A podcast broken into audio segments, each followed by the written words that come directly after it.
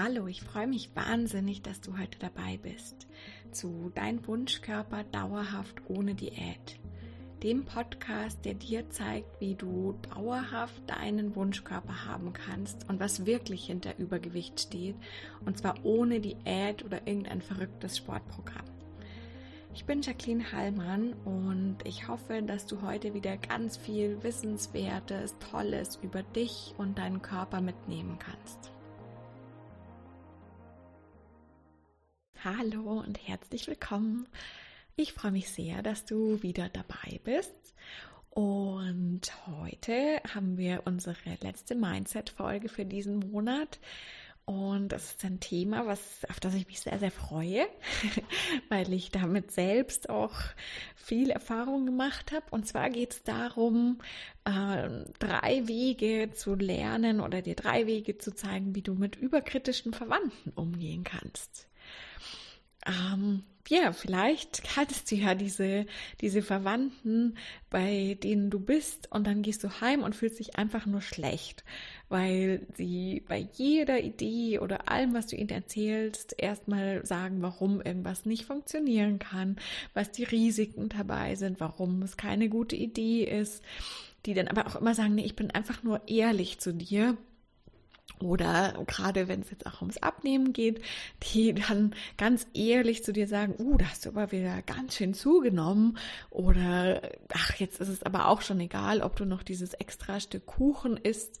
Ähm, und wo du einfach nur denkst, okay, muss das eigentlich wirklich sein und dich schlecht fühlst.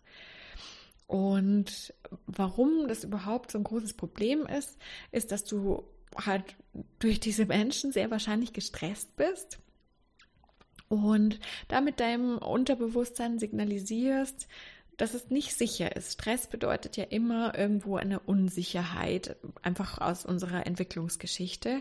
Und es kann eben sein, dass dein Unterbewusstsein daraus schließt, es aus diesem ist es nicht sicher hier, dann brauche ich also eine Notreserve oder eine gewisse Schutzschicht.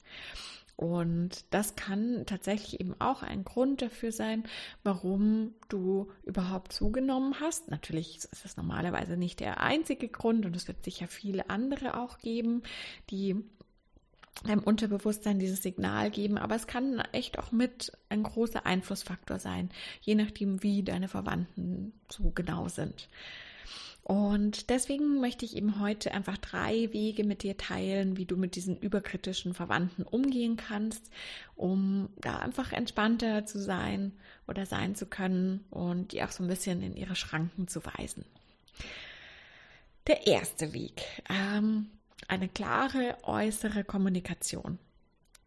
Kommunikation ist in meinen Augen einfach ganz, ganz oft und auch in dieser Situation der Schlüssel ähm, ganz oft oder es kann immer wieder sein, dass deinem Gegenüber gar nicht klar ist, was er für einen Einfluss auf dich hat. Also rede mit deinen Verwandten. Sag ihnen, was, was sie machen bei dir, was sie für einen Einfluss auf dich haben.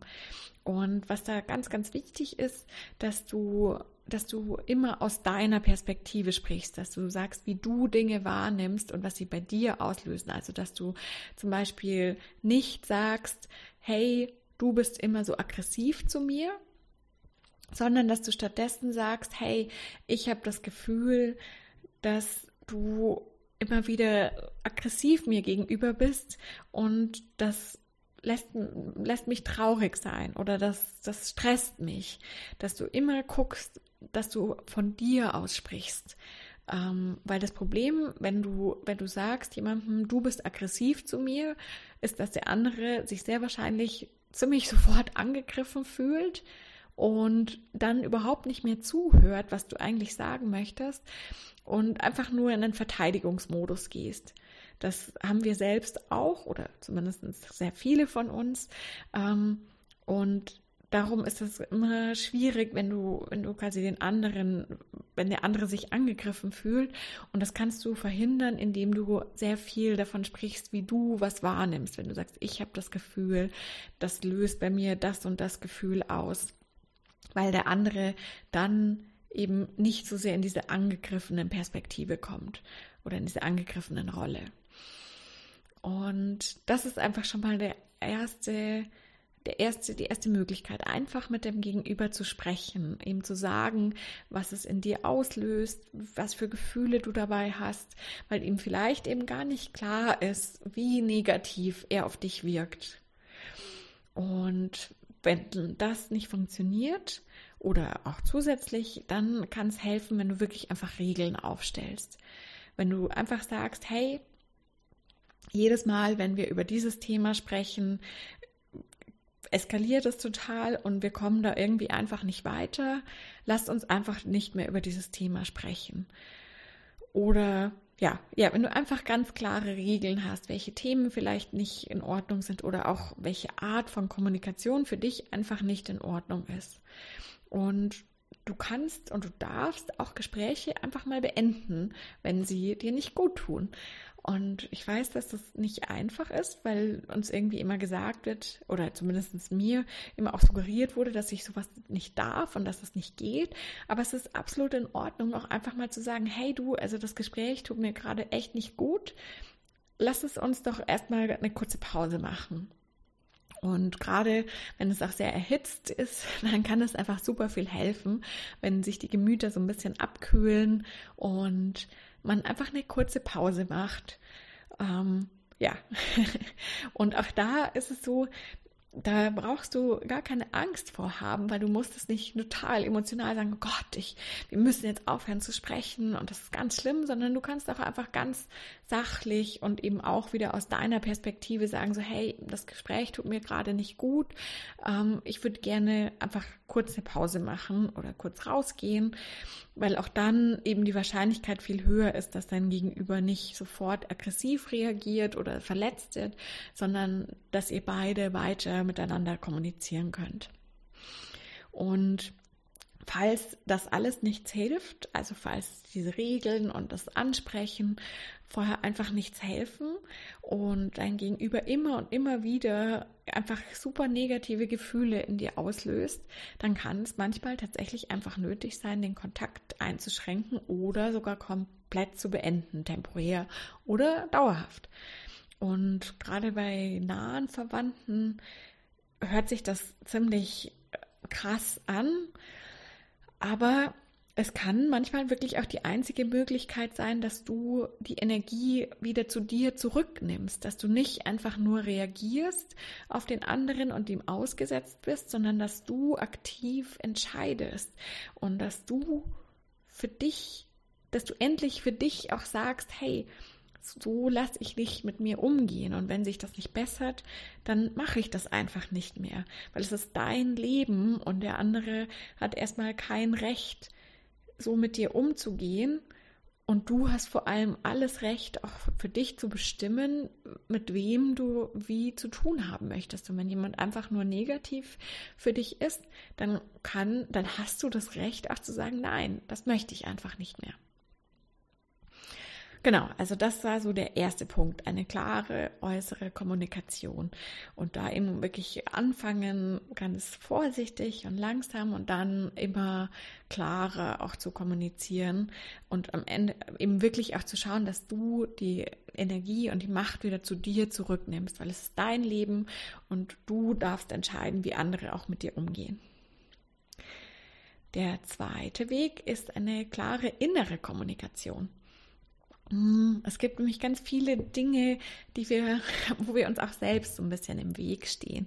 Und zwar sind wir ganz oft auch so bewusst oder unbewusst davon überzeugt, dass der andere das absichtlich macht, dass er absichtlich uns verletzen möchte. Ähm, und in den allermeisten Fällen ist das gar nicht der Fall. Ganz oft steckt der andere einfach selbst so fest in seinen Ängsten und Überzeugungen und Problemen und das hat gar nicht unbedingt was mit dir zu tun. Und er macht es eben nicht, um dich zu verletzen, sondern einfach aus seinen eigenen Themen heraus.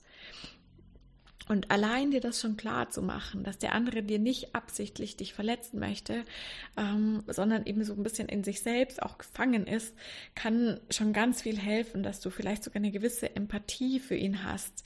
Und eben auch verstehst, dass, dass seine eigenen Ängste oder Überzeugungen, die er vielleicht von seinen Eltern oder aus seiner Umgebung mitbekommen hat, ähm, dass die ihm total im Weg stehen und dass es für ihn eigentlich ein großes Thema ist, was er halt auf dich projiziert. Und da eben einfach dir selbst auch klar zu machen, hey, der macht es nicht normalerweise, um mich zu verletzen, sondern der steckt da einfach so in sich selbst fest und kommt da gar nicht raus.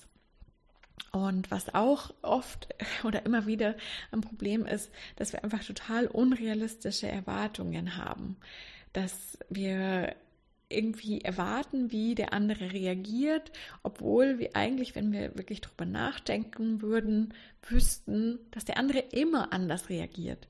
Also wenn dein Gegenüber immer ängstlich ist, dann wird er sehr wahrscheinlich auch das nächste Mal ängstlich sein. Und wenn er immer bei deinen Ideen kritisch ist, dann wird er wahrscheinlich auch das nächste Mal kritisch sein. Und es kann einfach schon helfen, wenn du nicht erwartest, dass er plötzlich sich ganz anders verhält als bisher, sondern dir klar machst, hey, der wird wahrscheinlich sich immer weiter so verhalten, wie er es bisher getan hat. Und dann eben in Kombination mit, hey, aber er meint es nicht, um mich zu verletzen, er meint es nicht böse, sondern das sind seine eigenen Themen und Probleme, die er einfach auf mich gerade projiziert. Das heißt, der zweite Weg eben, wenn du dir selbst auch klar machst, also einfach die, die Erwartungshaltung und deine innere Einstellung vielleicht nochmal genauer anguckst, kann es auch schon ganz viel helfen, dass die anderen dich überhaupt nicht so stressen können und dass du da ein bisschen gelassener noch sein kannst.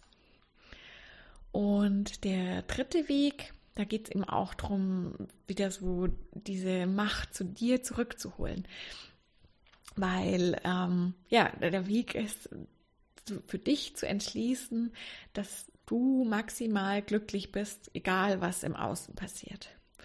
Weil das Problem ist ja, wenn wir quasi, wenn jemand anderes uns gegenüber sich bestimmt irgendwie verhält und wir dann total schlecht drauf sind, dann geben wir ja alle Energie oder alle Entscheidungsfreiheit an den anderen ab ähm, weil wir lassen denjenigen entscheiden, wie es uns geht.